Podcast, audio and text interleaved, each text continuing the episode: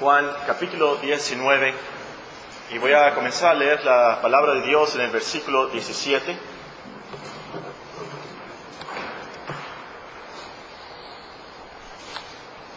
Hablando de nuestro Señor Jesucristo, la palabra de Dios dice, y él, cargando su cruz, salió al lugar llamado de la calavera, y en hebreo Gólgota, y allí le crucificaron, y con él a otros dos, uno a cada lado, y Jesús en medio. Escribió también Pilato un título que puso sobre la cruz, el cual decía, Jesús Nazareno, Rey de los judíos.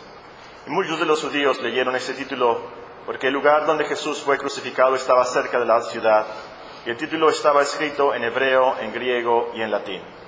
Dijeron a Pilato los principales sacerdotes de los judíos, no escribas rey de los judíos, sino que él dijo, soy rey de los judíos. Respondió Pilato, lo que he escrito, he escrito. Cuando los soldados hubieron crucificado a Jesús, tomaron sus vestidos e hicieron cuatro partes, una para cada soldado. Tomaron también su túnica, la cual era sin costura, de un solo tejido, de arriba abajo. Entonces dijeron entre sí, no la apartamos, sino echemos suerte sobre ella a ver de quién será.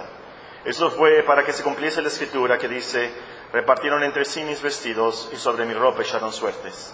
Y así lo hicieron los soldados. Estaban junto a la cruz de Jesús su madre y la hermana de su madre, María, mujer de Cleofas, y María Magdalena. Cuando vio Jesús a su madre y al discípulo a quien él amaba que estaba presente, dijo a su madre, mujer, he ahí tu hijo. Después dijo al discípulo, he ahí tu madre. Y desde aquella hora el discípulo la recibió en su casa. Después de esto, sabiendo Jesús que ya todo estaba consumado, dijo para que la escritura se cumpliese, tengo sed. Estaba allí una vasija llena de vinagre. Entonces ellos empaparon en vinagre una esponja, poniéndola en un hisopo, se le acercaron a la boca. Cuando Jesús hubo tomado el vinagre, dijo, consumado es. Y habiendo inclinado la cabeza, entregó el Espíritu.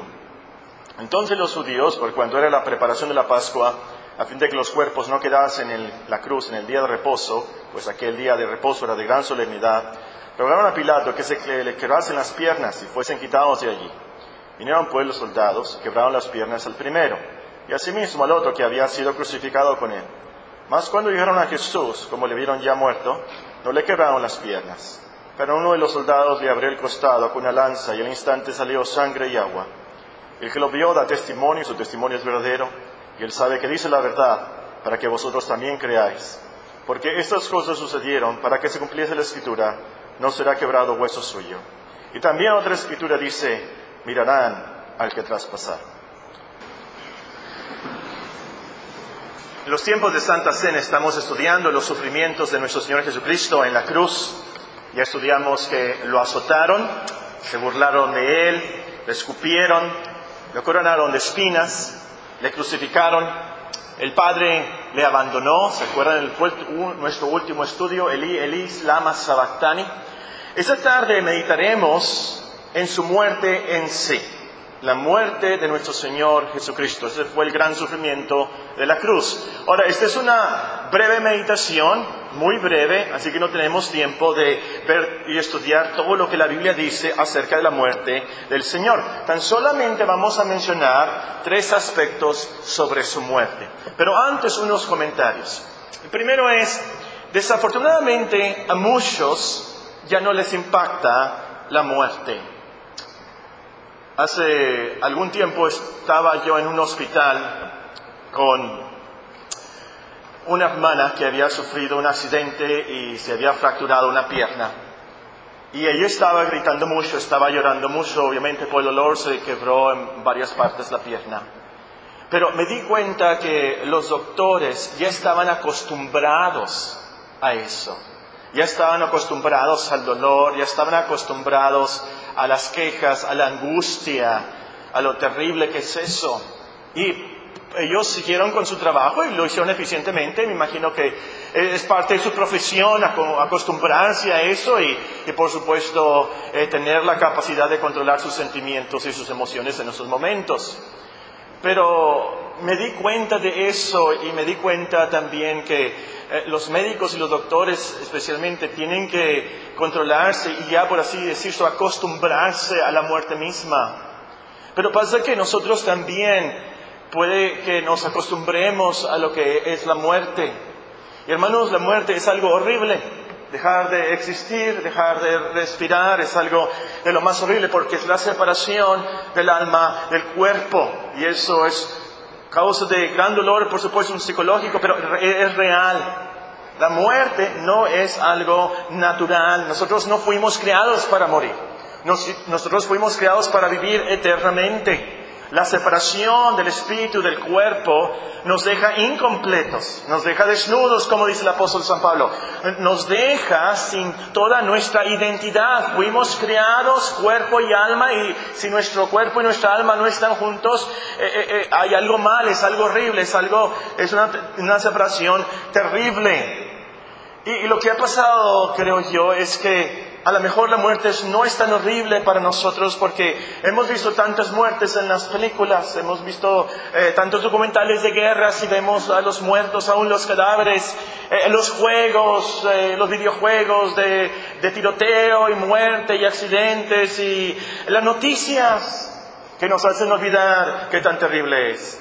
Ahora como si nada vemos asesinatos y, y muertes en las películas y y a veces eh, nuestra, no sé cómo llamarle, morbosidad o nuestra carne, queremos que maten más y queremos que maten a esa persona y, y, podemos ver los, los cadáveres horribles y, y como, oh, como si nada. Leemos en el periódico de miles de muertes en Siria, pero ya no nos impacta y, y aún podemos ver a, a, los niños y los heridos y, y no nos impacta como nos debería de impactar.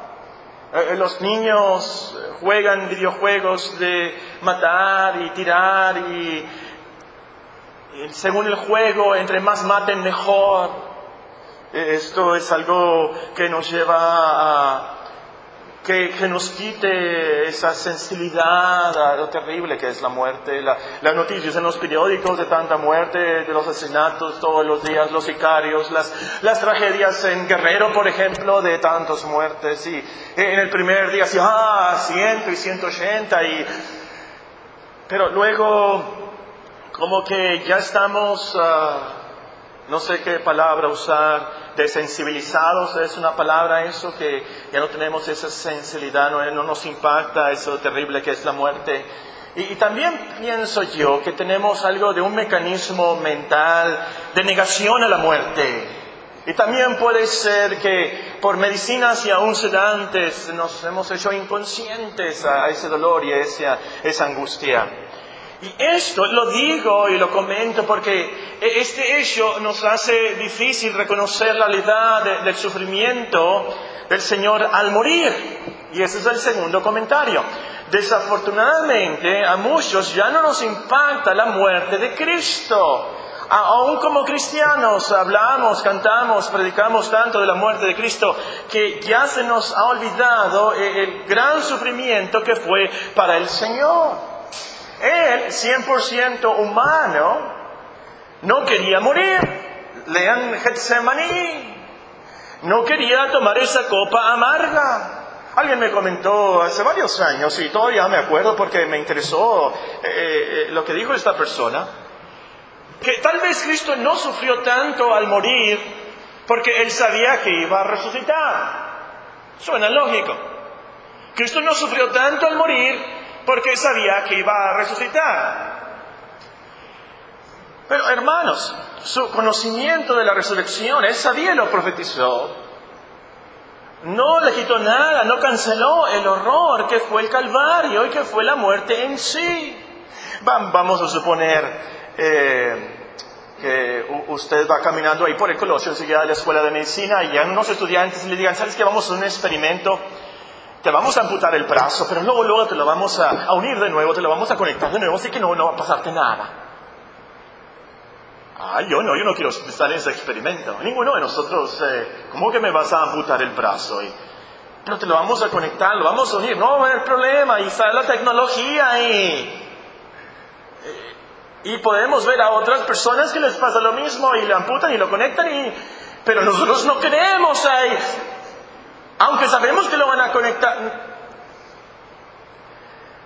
Nuestro Señor Jesucristo sabía que iba a resucitar, pero eso no quitó nada, nada, el horror, lo terrible que es la muerte. Y sobre todo, hermanos, hay que tener en cuenta que Cristo no fue cualquier humano. Dios, por supuesto, hombre, por supuesto, los dos son la perfección en una, su naturaleza, en una persona. Él era un humano perfecto. Y, esto es lo que nos hace muy diferentes a Él, que Él fue perfecto, Él fue justo, Él fue puro, Él fue santo, Él fue inocente. Su cuerpo fue perfecto, su alma fue perfecta y de lo más sensitivos. La, la muerte entonces era más horrible para Él que para nosotros. Mucho, infinitamente más horrible para él, porque la muerte era todo lo contrario a la vida, todo lo contrario a lo que él es.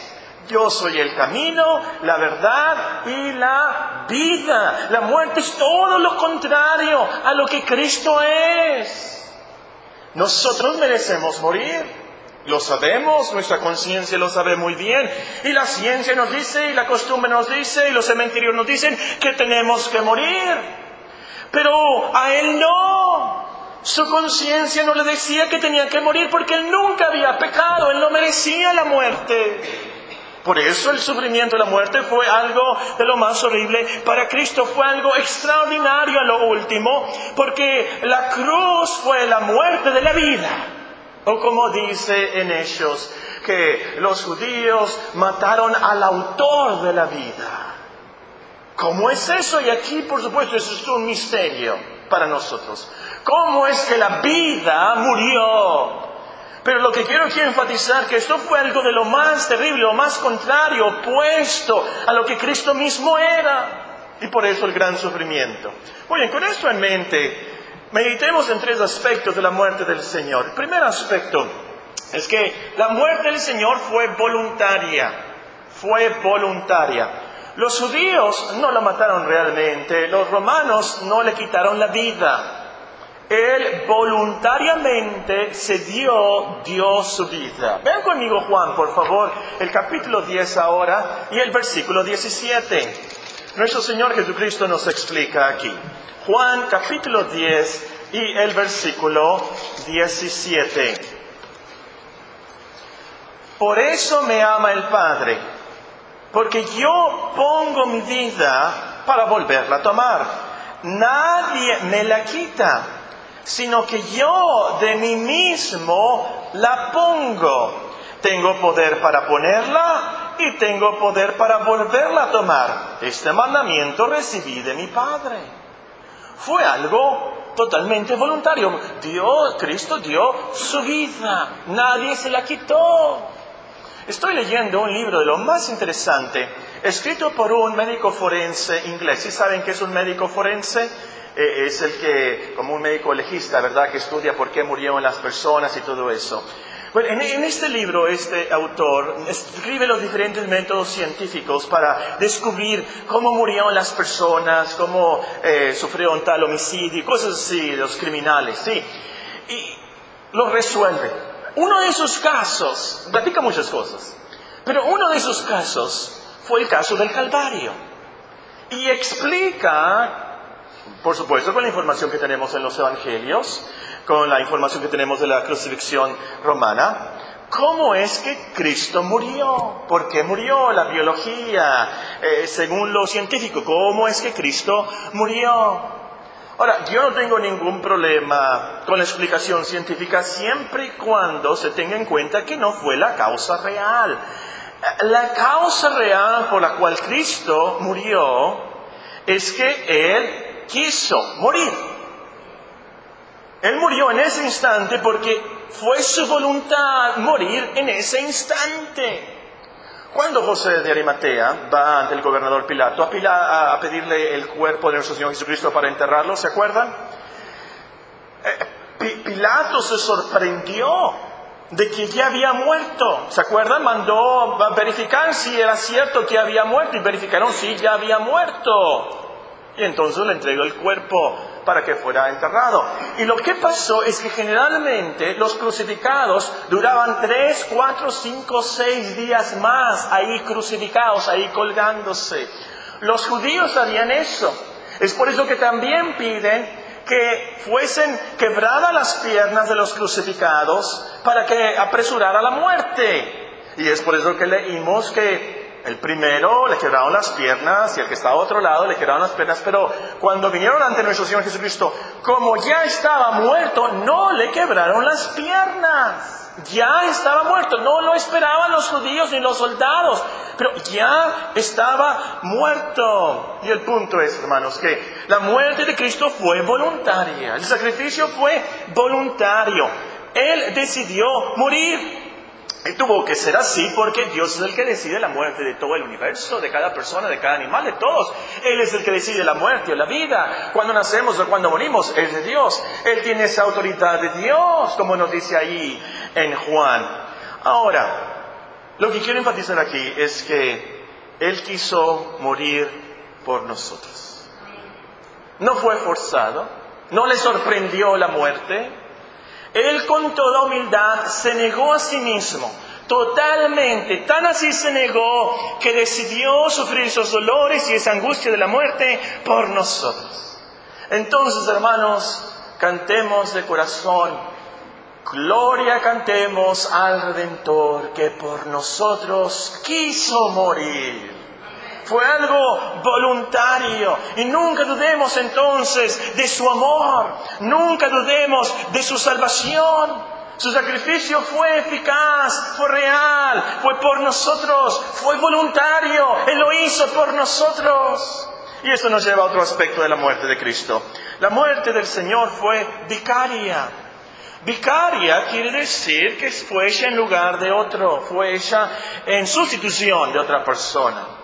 Y ese es el corazón del Evangelio, que Cristo murió por nosotros, Él murió en nuestro lugar. Nosotros merecíamos los dolores de la muerte, nosotros merecíamos la cruz, pero Él tomó nuestro lugar. Ya lo comenté hace varios años, creo que así se tituló uno de los sermones.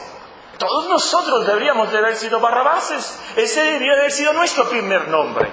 Barrabás, Francisco de Paula, Orozco González. Todos nosotros somos barrabases porque esa cruz era para Barrabás. Esa cruz era para Barrabás. Pero Cristo tomó nuestro lugar. Cristo tomó el lugar de Barrabás. Cristo tomó nuestro lugar. Y ese es el Evangelio, como dice el profeta. Nosotros le tuvimos por azotado, por herido de Dios y afligido.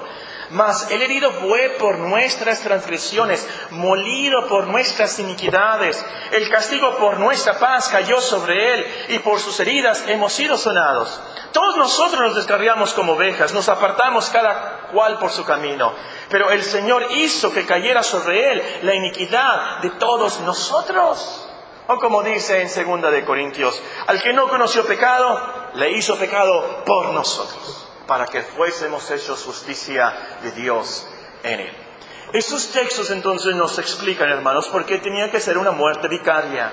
Nosotros habíamos pecado, habíamos transgredido la ley de Dios, habíamos transgredido la ley de nuestras conciencias. Si no conocíamos la ley de Dios, habíamos transgredido la ley de nuestra conciencia. Habíamos cometido iniquidades con nuestra mente, con nuestra boca, con nuestras manos.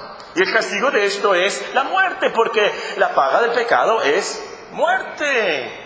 Nosotros no podíamos pagar entonces ese castigo, esa deuda por nuestros pecados. No tenemos méritos. De hecho, tenemos deméritos, porque somos pecadores. Porque somos débiles, infinitamente insignificantes, inútiles ante Dios. Es como si yo me encontrara una hormiguita ahí eh, en el jardín y le dijera, tú tienes que pagar la deuda interna que tiene Estados Unidos esa hormiguita insignificante que tiene que ver. Por supuesto, imposible. Nosotros, hermanos, necesitamos a alguien que pagara nuestra deuda infinita en nuestro lugar. Es por eso que Cristo murió. Él fue castigado en nuestro lugar por nuestros pecados. Él sí podía pagar la deuda, porque Él sí tiene méritos, porque cumplió la ley de Dios a la perfección. Él sí tiene méritos y poder, pues Él es Dios. Su sangre tiene poder y valor infinito. Si Barrabás hubiera muerto en la cruz, él no nos hubiera salvado. Los otros ladrones murieron en la cruz también, pero no nos salvan, no tiene nada que ver con nosotros, no tienen ningún mérito porque son pecadores. Como nosotros Pero Cristo es perfecto. Y su sangre tiene poder y valor infinito. Y él tenía todos los méritos porque él nació sin pecado, justo, inocente, santísimo. Hebreo nos explica esto. Les leo una paráfrasis. Cristo es poderoso para salvar para siempre a los que por medio de él se acercan a Dios, puesto que vive perpetuamente para interceder por ellos. Porque convenía que tuviéramos tal sustituto santo, inocente, inmaculado, apartado de los pecadores y exaltado más allá de los cielos, que no necesita, como aquellos sumos sacerdotes, ofrecer sacrificios diariamente, primero por sus propios pecados y después por los pecados del pueblo, porque esto lo hizo una vez para siempre, cuando se ofreció a sí mismo. Porque la ley designa como sumos sacerdotes a hombres débiles, pero la palabra del juramento que vino después de la ley designa al Hijo hecho perfecto para siempre. Y este es el poder del Evangelio y de ese sacrificio y de esa muerte vicaria, que Cristo, el Hijo de Dios, murió por nosotros. ¿Quién es Cristo para ti? Es un crucifijo nada más, me dices. Es un hombre bueno que vivió hace dos mil años más o menos allá en Israel. Fue un carpintero, un filósofo, un revolucionario. ¿Quién fue Jesús que cambió el calendario, que cambió el universo, que ha impactado a miles y millones de personas, que hasta este día lo buscamos y le adoramos? ¿Quién es Jesús realmente? Si Cristo fue un buen filósofo, un buen carpintero, un revolucionario, esa muerte no sirvió de nada. Pero Cristo es Dios. Eso es lo que le da poder al Calvario y a esa muerte por nosotros. Entonces, hermanos, confiemos en la muerte de Cristo por nosotros. Como cristianos podemos estar segurísimos que Dios nos ha perdonado, que al final no vamos a pagar nosotros en el purgatorio, en el infierno, por nuestros pecados. ¿Por qué? Porque Cristo ya pagó. Olvídate esos remordimientos, duerme en paz, porque te robaste ese chicle motita y ese pingüino y te robaste ese dinero de tu mamá. Olvídate de eso, olvídate de esos pecados carnales, como joven, como niño, como adulto que has cometido y tu conciencia y tu esposa no sabe. Esas mentiras a tus maestros, a tus padres, a tus vecinos, a tus jefes, esos fraudes, esa incredulidad, esos enojos, esos gritos, esos golpes, ingratitudes y todos los demás pecados con los cuales solemos pecar los hombres. Todas esas cosas, hermanos, Cristo pagó por ellas. Podemos salir muy gozosos después de la Santa Cena, especialmente recordar la muerte de Cristo. Él murió por mí. Y esa muerte tuvo mucho poder, porque Él es el Hijo de Dios. Él es mi representante, mi sustituto. Y el último día de tu vida, el día de tu muerte, tú puedes morir con mucha paz, con gran esperanza, porque Cristo murió por nosotros. La muerte del Señor fue voluntaria, vicaria. En último lugar, el último aspecto que veremos esta tarde es que fue victoriosa, victoriosa. Ahora, e, esto suena ilógico, una muerte victoriosa. E, es ilógico porque el enemigo mata a otro, entonces el que muere pierde, ¿verdad? Ya no puede hacer nada el que muere. Pero Cristo murió precisamente para vencer murió precisamente para obtener la victoria sobre el enemigo. Vean conmigo Hebreos 2.14. Hebreos 2.14. Cristo obtuvo la victoria por su muerte. Así que, por cuanto los hijos participaron de carne y sangre, Él también participó de lo mismo, para destruir por medio de la muerte al que tenía el imperio de la muerte, esto es, al diablo, y librar a todos los que por el temor de la muerte estaban durante toda la vida sujetos a servidumbre, porque ciertamente no socorrió a los ángeles, sino que socorrió a la descendencia de Abraham, por lo cual debería de ser en todo semejante a sus hermanos, para venir a ser misericordioso y fiel sumo sacerdote, en lo que a Dios se refiere, para expiar los pecados del pueblo, pues en cuanto él mismo padeció siendo tentado, es poderoso para socorrer a los que son tentados. Y nos dice en Colosenses 2, a vosotros estando muertos en pecados os dio vida juntamente con Él, perdonarnos todos los pecados, anulando el acta de los decretos que había contra nosotros. Y no será contraria, quitándola del medio y clavándola en la cruz, despojando a los principados, a las potestades, a los demonios, los exhibió públicamente, triunfando sobre ellos en la cruz, triunfando sobre ellos en la cruz. Entonces, hermanos, esta tarde, al recordar la muerte de nuestro Señor Jesucristo, pensemos que fue una muerte victoriosa. Fue por los sufrimientos de la muerte que Él venció. Y fue una victoria para nosotros. El coro dice, a la victoria Jesús nos llama. Porque su victoria es nuestra victoria. Fue una victoria para nosotros. Él no tenía que ser salvo. Él ya iba al cielo. Fue una victoria para nosotros. Él venció el pecado en la cruz. Él venció la muerte, Él venció al diablo mismo, para que nosotros no tuviéramos que pagar por esos pecados, para que nosotros no fuéramos a la muerte eterna, para que nosotros no siguiéramos cautivos y prisioneros del diablo. Entonces, vivamos en esa victoria, gocémonos de esa victoria, adoremos al Señor por su gran victoria, por su muerte en la cruz. Oremos, oremos. Tengo los rostros inclinados y los ojos cerrados. Quiero preguntarte, ante Dios, ¿es Cristo tu representante?